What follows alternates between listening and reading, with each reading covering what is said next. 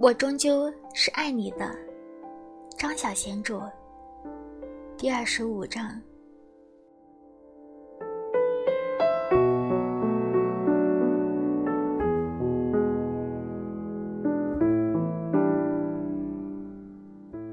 喜喜穿上了白色风衣和红色精皮短靴，拎着一袋旧衣服出去。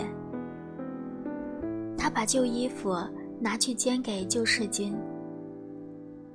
临近圣诞，送东西来的人比平时的多。他排队等了一会儿，终于轮到他。那个女职员认得他，一味的称赞他的紫红色头发很漂亮。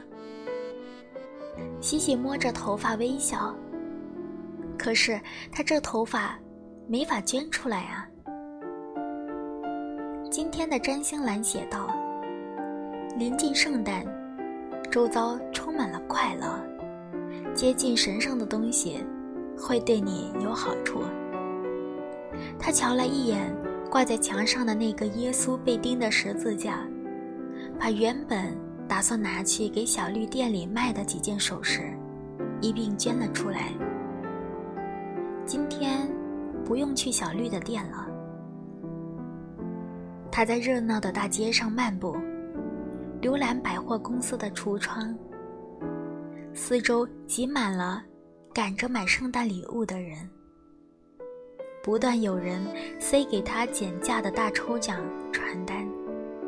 他总共见到了三个圣诞老人，五棵挂满了饰物的圣诞树，其中一棵会发光。他在百货公司里买了一双减价的深红色绢面的高跟鞋，鞋头上挂着一朵紫红色的玫瑰花。从百货公司出来的时候，他已经穿上了新鞋子，不时地低头欣赏着脚下的玫瑰。四点钟，他坐在酒馆里翘起了腿。戳着桃子味的伏特加，静静地读着聚斯金德的香水。看书的时候，他喜欢猜书里的主角都是哪个星座的。比如说，为了追逐香味而谋杀少女的调香师格雷诺耶，这个人会是什么星座的？会不会是守护神？地狱之王，普尔德的天蝎座呢？喜欢掌控一切的狮子座，还是出人意外的，竟然是恋家的巨蟹？西西从书里抬起了眼睛，溜了一眼，心里觉得很纳闷，他好像一整天都没有发现林可。六点二十分，他走路回到了旅馆。旅馆的大厅竖起了一棵瘦巴巴的圣诞树，上面触满了一个个闪亮的大灯泡。他在树旁走过，搭电梯上了三楼。出了电梯，他停在了三零三号房前，掏出了一把钥匙。他开门，走进了漆黑的房间里，觉得脚下好像踢到了什么东西。他伸手就在门边的墙上摸索着，灯亮了。他低头一看，一个白色的信封就在他的脚下。他放下了手里的东西，关门捡起了那个信封。他把信封翻了过来，上面用蓝色的圆珠笔写着“陆喜喜小姐”。他好奇地摸了摸那个信封。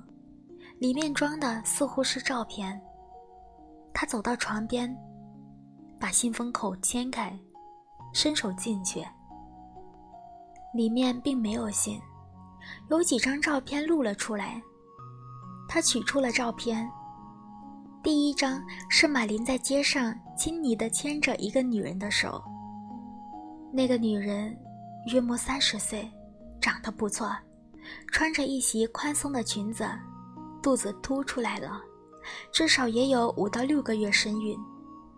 第二张，马林跟同一个有身孕的女人，两个人坐着一个三到四岁的小男孩。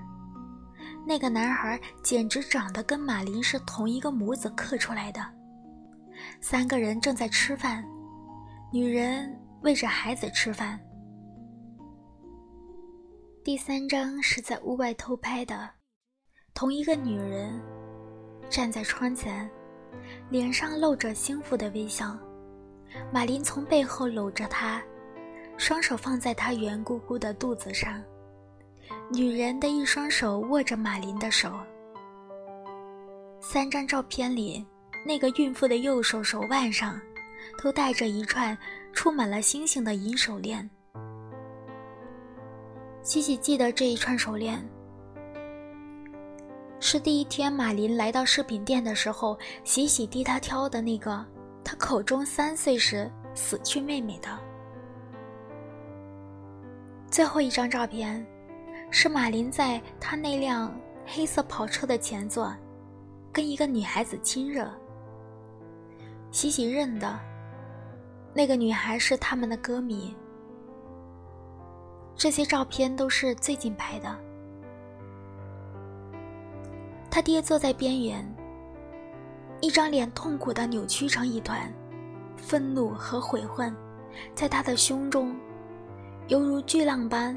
急促的起伏，他感到双脚一阵痉挛，使得鞋头上的玫瑰也在抖颤。他咬着嘴唇，鼻翼在撼动。原来他正在拼命地用鼻子来呼吸。这时，一串轻快的铃声响起，是他的手机。他乏力地伸手到后面。把丢在床尾上的包包拉过来，掏出手机。西西，我到了，你还不下来？他站起身，离开了床，走到了窗边。他看到马林的那辆黑色的跑车停在下面。他应了一声，挂掉电话。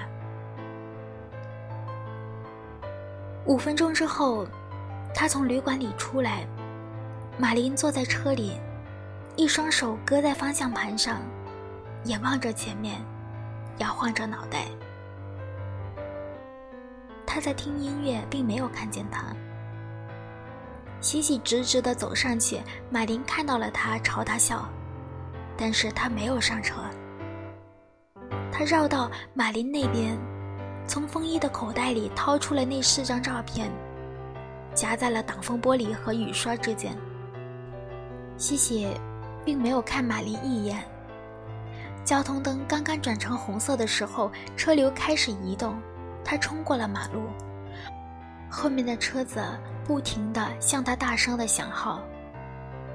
他大步地沿过人行道走，经过了一列缤纷的商店橱窗的时候，马林追了上来，生气地问道：“你找私家侦探来跟踪我？”他终于看了他一眼，一脸悲伤。真好笑，他找私家侦探跟踪的是他自己。他继续往前走，眼里滚动着愤怒的泪水。马林抓住了他的一双手臂，柔声地说：“喜喜，我们上车说好吗？”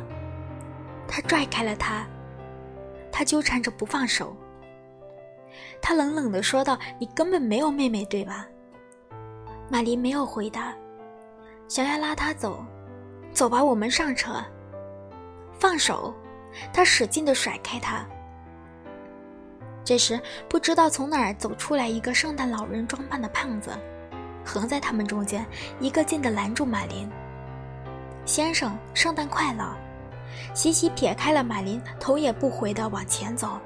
你干嘛？你放开我，喜喜！耶稣爱你。爱你老子！他愈走愈远，高楼大厦的外墙，圣诞灯纷纷的亮了起来。一波又一波的人潮，在他身边推挤着。他的双手插在了身上风衣的两个口袋里，垂手走路。要是哥哥在，一定不会放过任何一个欺负他的人。即使有人欺负他，他会跟那个人说：“哼，你去找我哥哥说。”街上沸腾着人声、车声、笑声。有人向他来问路，他随手指向后面。一个乞丐向他讨饭，他没有看到，因为他在哭。人声、车声、笑声都远去了。他走在无人的昏暗长街，听到了歌声和琴声。他抬起头。看见一座尚未关门的教堂，里面亮着温暖的光。他踏上了台阶，走了进去。这时已经是十点半钟了。他在一排长椅上坐了下来。教堂里面还有二十几个人，点着蜡烛，在祭坛那儿。十来个披着雪白袍子的唱诗班成员正在练习圣诞新歌，伴奏漂亮的修女，一双手在黑白的琴键上翻飞徘徊。通往祭坛的走道上，一个高个子年轻男孩把圣诞的装饰带挂到了天花板上去。另外有几个男孩和女孩。